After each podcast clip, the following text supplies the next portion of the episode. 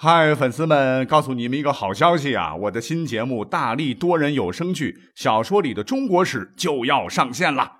想要了解新节目或者跟我互动聊天，赶快来加入 VIP 粉丝群，入群二维码就在本期节目的声音简介中。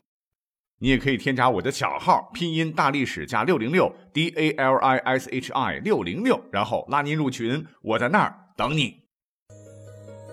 管他正史野史。这里只有大历史，大力讲的历史正在播出。欢迎收听本期节目。所谓是权为利，谋为治，权谋乃为立志之法。我们上一期节目呢讲了古人的权谋之术，因为篇幅关系，我们只讲了一个啊，有关于心理战加经济战的。今天呢，我们要继续讲些别的领域的。还是按照时间顺序走起啊！上一期我们讲了春秋时的管仲，今天来讲讲战国初期的名将吴起。吴起何人呢？大家伙一听孙武，那都知道写《孙子兵法》的那位啊。实际上在当时啊，吴起和孙武呢是齐名的，也著有《五子兵法》传世，被封为一代战神。同时，这哥们儿还擅长内政啊，是那个时代最为杰出的人才。但就是这样一位智商才干都很高的牛人，哎，却一次很不小心的败在了一个小人物很不起眼的三言两语之下。这到底是怎么回事呢？主要是这个吴起啊，EQ 太低。吴起呢，他原本发迹前呢是魏国人，哎，这个魏呢不是战国七雄的那个魏啊，是卫星的那个魏，是一个小国了。可是出生还是不错的，生在一个家累万金的富有家庭。可是吴起长大以后呢，企图心太强，一心想在政治上谋得发展呢，就四处奔走寻找门路啊，花了不少的钱，弄的是倾家荡产，结果很悲催了，没有捞到一官半职，哎，就遭到了乡人的讥讽和诽谤。大家来看呐，这个吴起真是个败家子儿啊！啊，你看把家都败光了，还想什么出人头地？不掂量掂量自己几斤几两？嗨，这一下可让吴起真的忍不下去了。他觉得自尊心遭到了践踏，人格受到了极大的侮辱啊！就一口气啊，竟然是机动杀人，挥剑唰唰唰把诽谤他的三十多个人都给宰了。啊，一个人能够背负三十多条人命啊，一口气杀了三十多个人，反正是我是有点不相信啊。可是史书这么写的。总之啊，你想在古代杀一个人，那也是要判死刑的哈，更何况三十多条人命，怎么办呢？跑路吧！啊，话说在跑之前呢，吴起就跪下向老母亲告别，那自然是一番母子情深呐。吴起向母亲当时发了毒誓，说如果将来孩儿当不了大官，不能够出人头地，这辈子都不会回来了。然后是泪别母亲，一口气跑到了旁边的鲁国。哎，鲁国我们上期讲过哈，因为管仲的这个计谋成功啊，投降了齐国，但是他没有灭国，还继续存在着哈。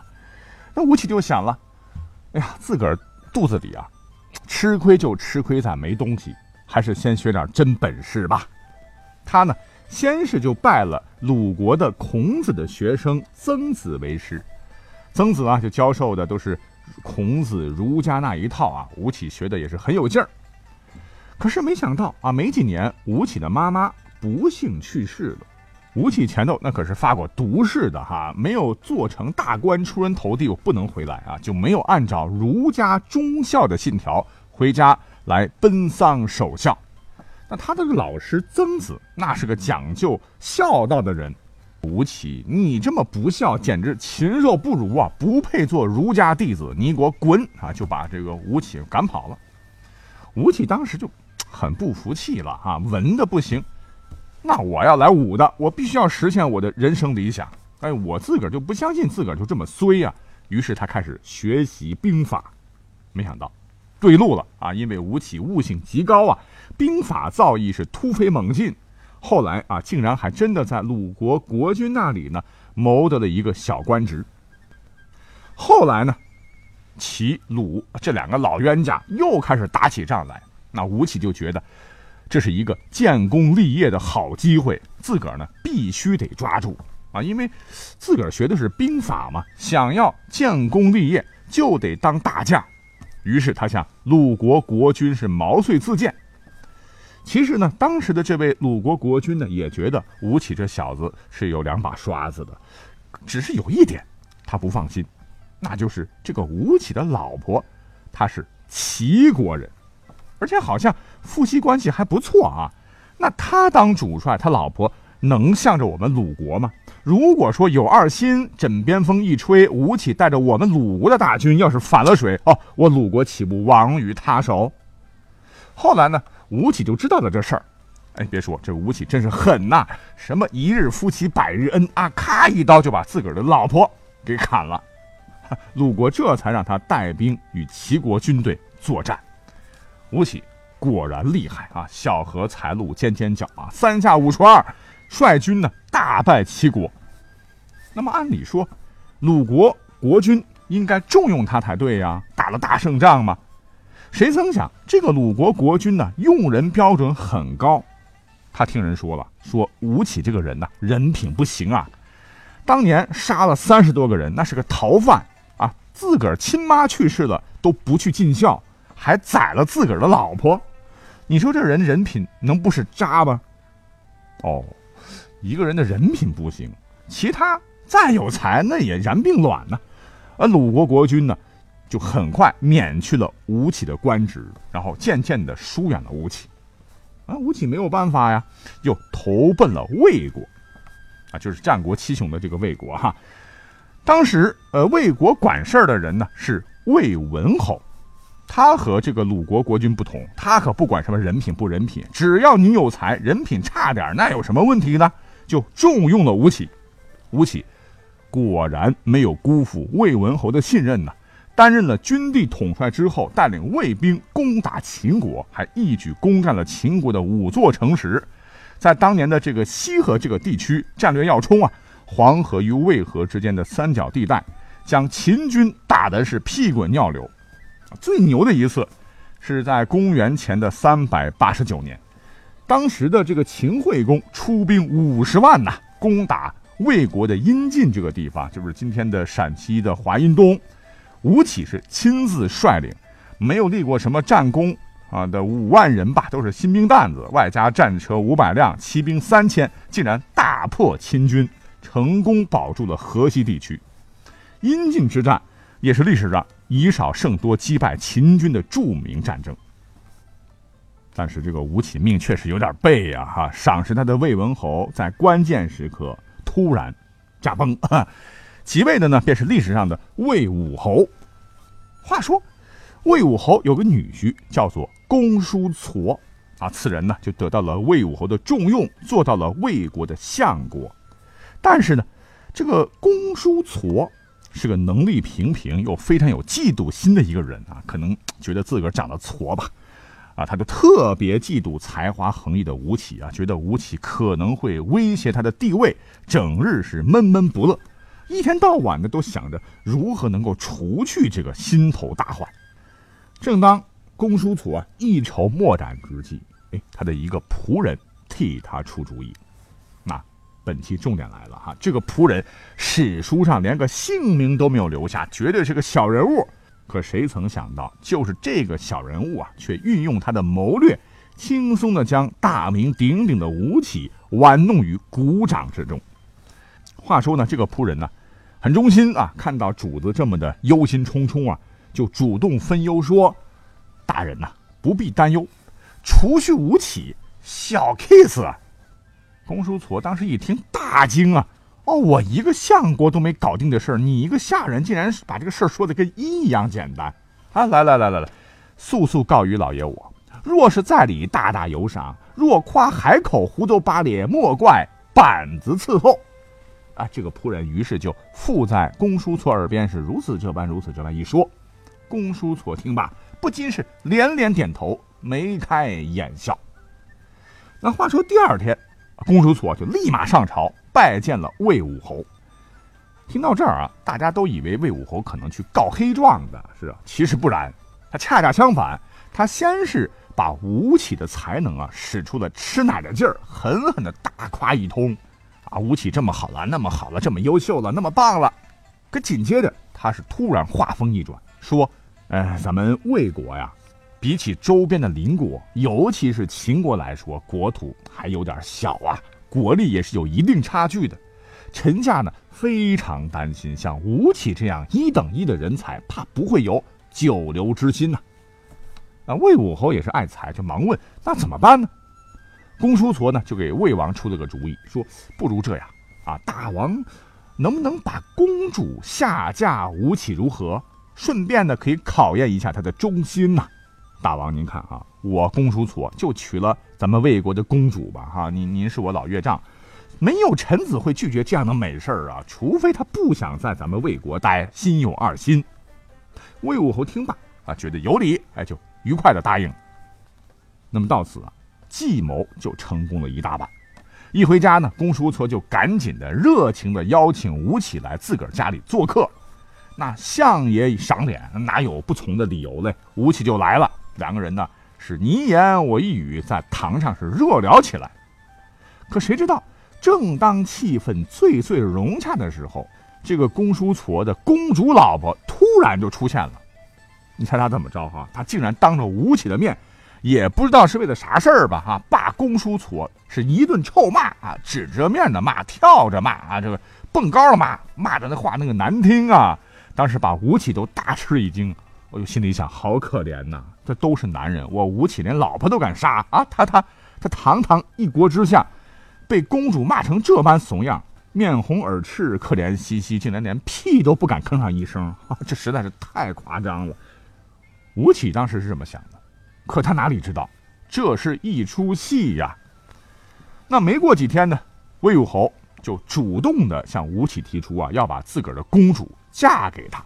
吴起一听啊，万万不可，万万不可呀！因为他想起来哈，前两天公叔痤在他面前那个惨样啊，为啥呢？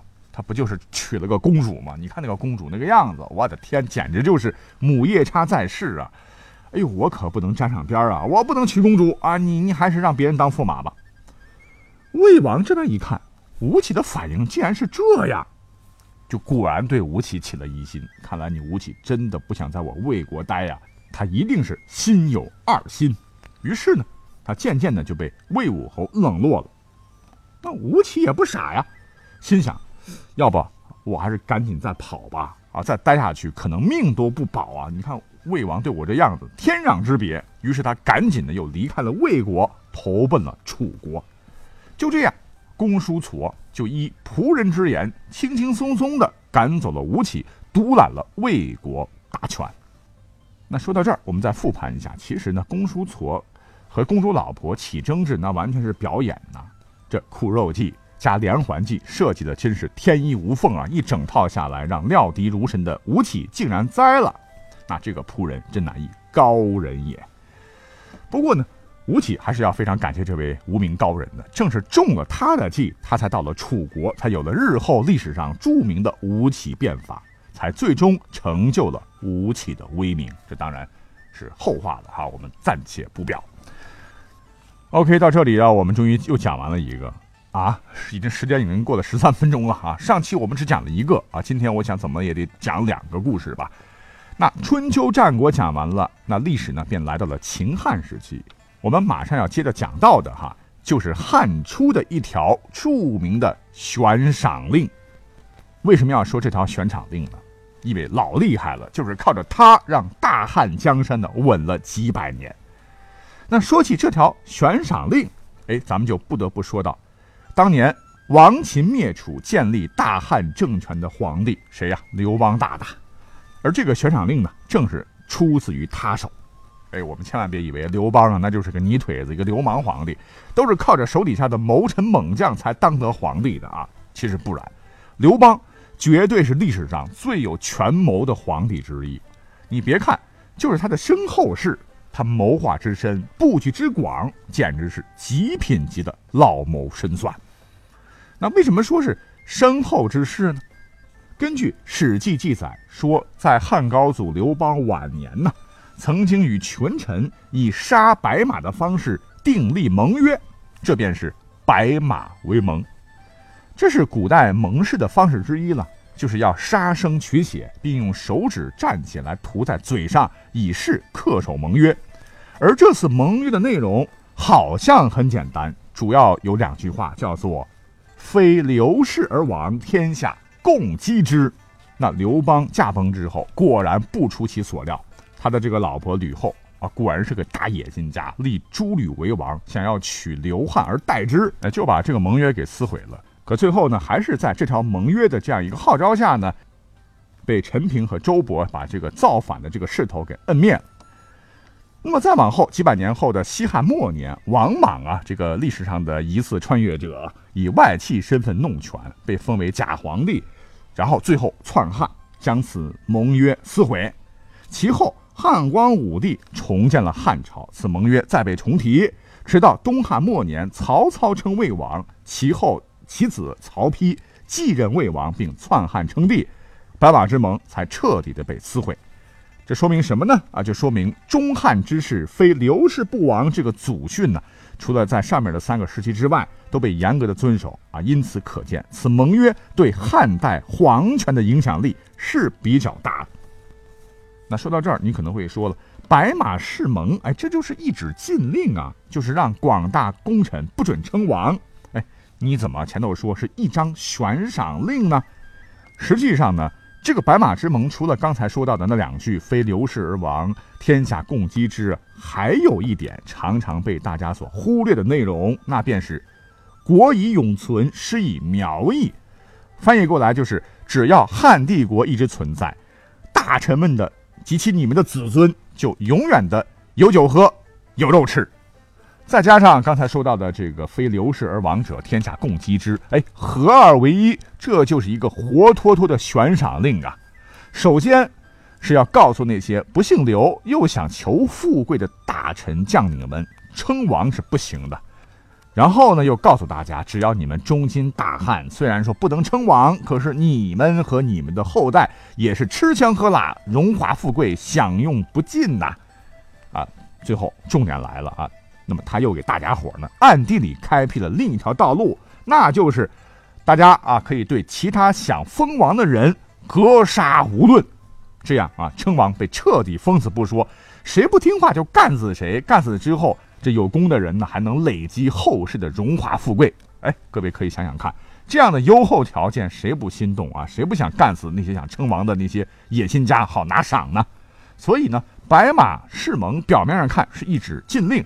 实际上是一张被权谋很高的刘邦精心设计的悬赏令，它比任何禁令都有效，这才能保住大汉几百年的江山不倒啊！堪称权谋之计的典范之作。好，讲到这里，我们的时间差不多了，感谢各位收听，我们下期再会。